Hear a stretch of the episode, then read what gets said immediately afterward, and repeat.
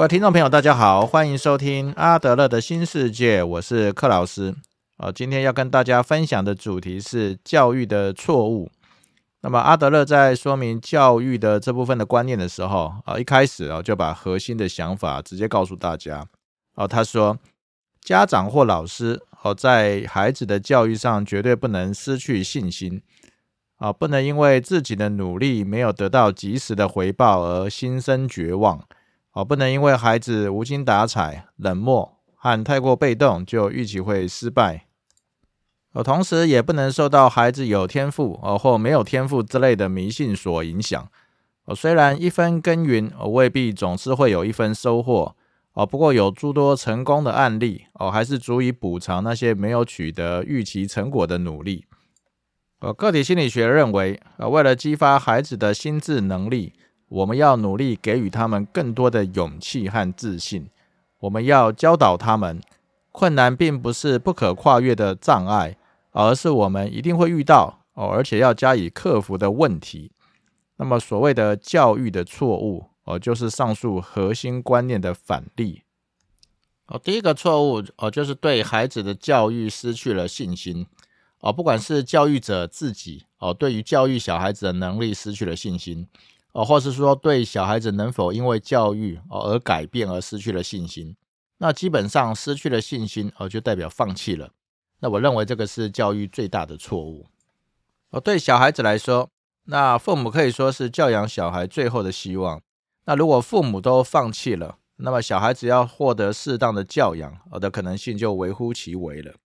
那我们也听到身边有些父母哦，在教养小孩子的过程中哦，因为心力交瘁哦，然后在小孩子的面前就可能就说气话，而脱口说出哦，这个小孩我已经放弃了。那么听在小孩子的耳里哦，就可能会信以为真，而设法做出刺激父母或激怒父母的脱序行为。我之前在一篇文章中曾经看过哈，就是孩子的态度常常是从父母的态度而来的。那当父母不放弃孩子哦，那么孩子就不会放弃自己哦。因此阿德勒才会说，家长或教师哦，在孩子的教育上绝对不能失去信心哦。那第二个错误呢，就是努力会有及时的回报哦，或者是一分耕耘会有一分的收获。那么如果一分耕耘就会有一分收获的话哦，那么人只要努力就一定会成功哦。但这个显然不是真实的状况。那有文章就提到，那股神巴菲特哦，很早就认识到这个真相哦，他的应对之道呢，呃，就是尽可能的多耕耘。那原因也很简单哦，因为不耕耘哦，铁定是没有收获的。呃，大多数的努力与实际获得的成果，呃，比较像是统计上面的常态分配的中型曲线。那么意思就是说，刚开始的时候花的时间可能很多，但收获可能只有一点点。那么等到累积超过了一个临界点之后，我就会突飞猛进，哦，飞快的成长，哦，不过到了顶峰之后，我，即使花了同样的时间努力，哦，但是回报就会开始下滑。不过如果找到新的方法，哦，有了新的突破，哦，就会创造第二个中型曲线，而爬上另外一个高峰。哦，所以如果期待一分耕耘就会有一分收获。那么很有可能在初期的时候，哦，因为看不到太明显的结果，然后就放弃了。哦，第三个错误就是太早预期小孩子会失败。那么有可能小孩子对于努力就有回报这个的错误的认知哦，或者是说刚开始面对的事物没有什么兴趣，哦，或者是说没有找到适合自己的学习方法，哦，就有可能会像阿德勒所说的无精打采，哦，冷淡或或者说呃太过被动。那么以念书为例，如果如如果一开始的时候就断言哦，这个小孩子什么都学不会哦，成绩一定会很差，那就像是我们之前在节目中所提到过的恶毒的预言啊，那么这个预言通常都会实现哦，因为在小孩子无法判断事情的正确性的时候，就会把父母的话哦，像预这种恶毒的预言信以为真，然后就放弃努力了。第四个错误呢，而是把遇到的困难当成是失败，而停止努力，然后就没有设法去找到方法，哦，提升自己的能力去克服困难。那么只要我们持续努力，那么短期看起来的失败，哦，其实是我们努力哦以及尝试的结果。哦中间的结果哦，其实这些都是我们设法要去克服的困难，而不是最终失败的结果。那么，所以阿德勒才会说哦，要教导小孩子哦，困难并不是不可跨越的障碍，而是我们一定会遇到哦，而且要加以克服的问题。哦，第五个错误观念呢，哦，是小孩子学习的比较慢哦，好像怎么都教不会，那可能是没有天赋哦，或多，那对大多数的情况来说，这个都是一个错误的观念。那阿德勒提到哦，只有极少数的孩童哦天生有智力的问题，那可能会有学习上的障碍，那大多数的小孩智力都是正常的哦，都是可以透过学习来获得新的能力哦，因此一般来看。小孩子没有办法正常的发展，呃，通常都是没有找到适适当的方法的问题，而不是天赋的问题。那么，以上这些错误背后所隐藏的共通的问题，呃，就是对个体心理学的不了解，哦，或者是了解太过有限，那使得我们对于孩童，哦，或者是成人的外显行为有着错误的解读，然后之后呢，又用这些错误的认知，然后去决定如何对待孩子。而产生了错误的方法，那么当然这些错误的教养，而是没有办法带来正面的结果的，就会如滚雪球效应般，哦，快速的产生恶性循环。好，接下来我们来看一下 Sam 的案例哈。那这个案例是一个就读国小六年级的十二岁男孩，哦，那我们姑且叫他 Sam。那他小的时候因为得到了这个扣楼症。哦，所以到三岁的时候才学会走路。好，那么他三岁快四岁的时候只会说这个少量的单词。那么因此四岁的时候，他妈妈就觉得 Sam 跟其他小孩子比较起来，怎么发展速度这么慢？哦，就带他去看心理医生。啊，不过医生就告诉他妈妈说，哦，这个小孩子如果要矫正的话呢，哦，应该是没有希望了。啊，不过他妈妈并不相信医生的说法。哦，并且设法把小孩子送到一家儿童指导学校。哦，不过 Sam 在学校里面进步缓慢。哦，很显然的，哦，这所儿童指导学校对他的帮助也不太大。那么到了六岁的时候，哦，大家也觉得他可以上小学了。那上小学的头两年，哦，他的学习就很吃力。那么靠着在家获得额外的一些辅导，哦，才勉强考试过关。哦，Sam 在学校的时候，哦，总是不能集中精神，哦，专心听课。那再加上他很懒惰，哦，所以功课也不好。那么再来呢，就是他表现总是比其他人软弱，哦，因此常常被同学取笑。那么跟同学呢也处得不好，哦，所以他在学校里面只有一个朋友。哦，Sam 很喜欢他这个朋友，那么他认为其他的孩子都不够友善，哦，所以很难跟他们相处。那他的老师也抱怨他的数学不好哦，也不会写作。不过呢，哦，老师还是相信 Sam 会像其他的孩子一样能够好好学习。阿德勒初步评估，Sam 是被一种强烈的自卑感哦，就是自卑情节所折磨。哦，这个部分可以从他的家庭成员状况哦，以及对 Sam 的态度和家人之间的互动来可以看得出来。那 Sam 的自卑自卑情节哦是如何产生的？哦，Sam 有个非常聪明的哥哥哦，他的哥哥训练自己哦，在学校上课的时候集中精神，然后认真听讲，那并且在学校的时候就设法记住在在那个所学到的一切，那么这样子他就不用在家里额外的去复习，哦，所以他在家中就会给人家一种无需努力就可以搞定课业这种形象。哦，他的父母也认为哦，哥哥不用特别努力哦，成绩一直都很好。哦，并且可以顺利升上中学。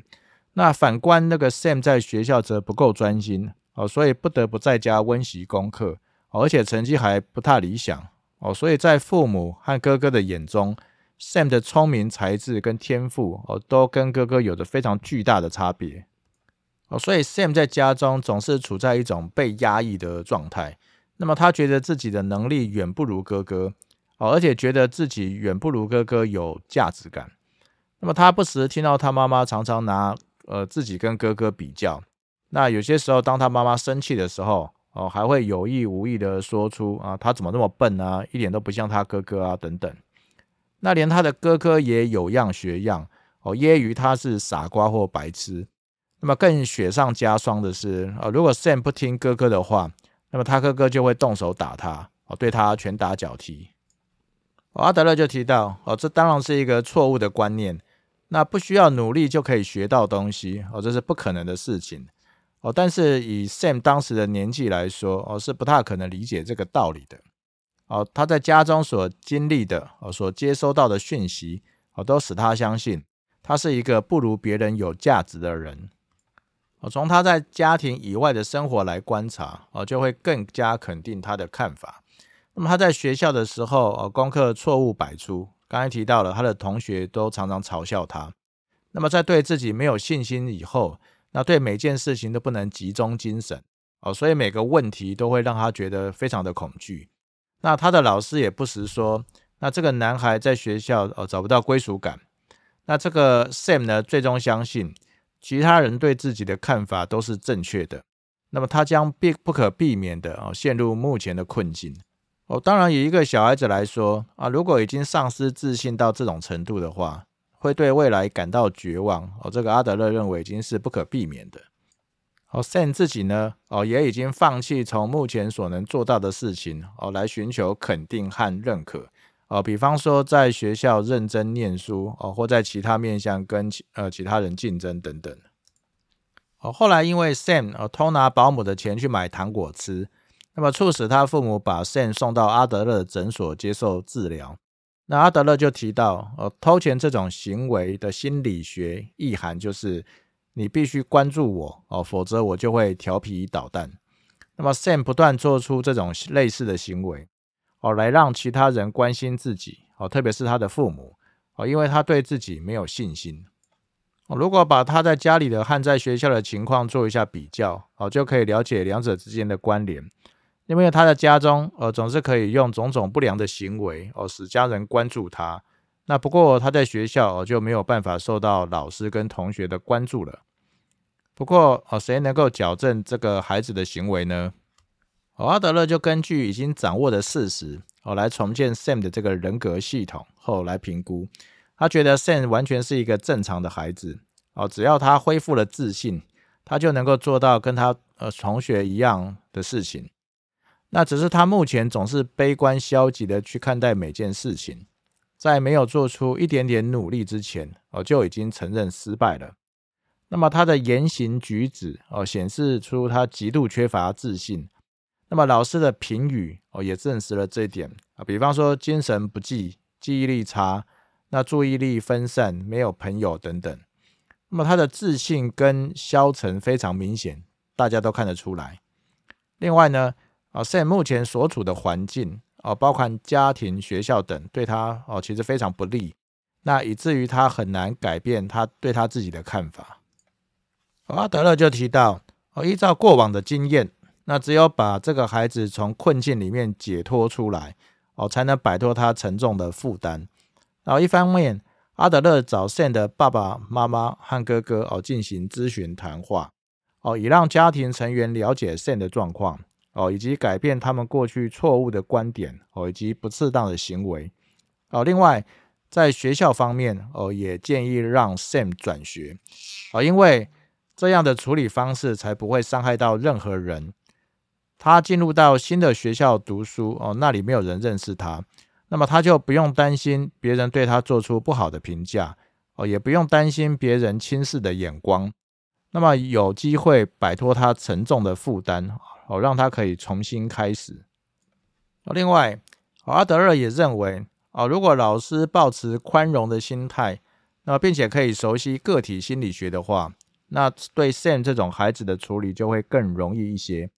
那么，因为老师就可以用同理的角度哦来看待这种个案的外显行为，那么了解这些行为背后真正的原因哦，并且给予适当的帮助，那或许。像 Sam 这类的孩子哦，就不会遭受到这么多的折磨了。呃，回头再来看一下我们在节目开头哦，阿德勒所提到的一些教育核心观念。那他提到哦，家长或老师在孩子的教育上绝对不能失去信心哦，不能因为自己的努力没有得到及时的回报而心生绝望，也不能因为孩子无精打采、哦冷漠或太过被动哦，就预期会失败。哦，同时也不能够受到孩子有天赋或没有天赋这种迷信所影响。哦，虽然一分耕耘未必有一分收获，哦，不过总有诸多成功的案例，哦，还是足以补偿那些没有得到预期成果的努力。那么，个体心理学认为，为了激发孩子的心智能力，我们要给予孩子更多的勇气和自信。我们要教导他们。困难并不是不可以跨越的障碍，而是我们一定会遇到，而且要加以克服的问题。那么，以上分享的内容就到这边。好，今天分享的内容主要来自于阿德勒的《儿童的人格教育》这本书，好，推荐给正在为儿童教养而烦恼的家长们，哦，以及曾经是儿童的我们。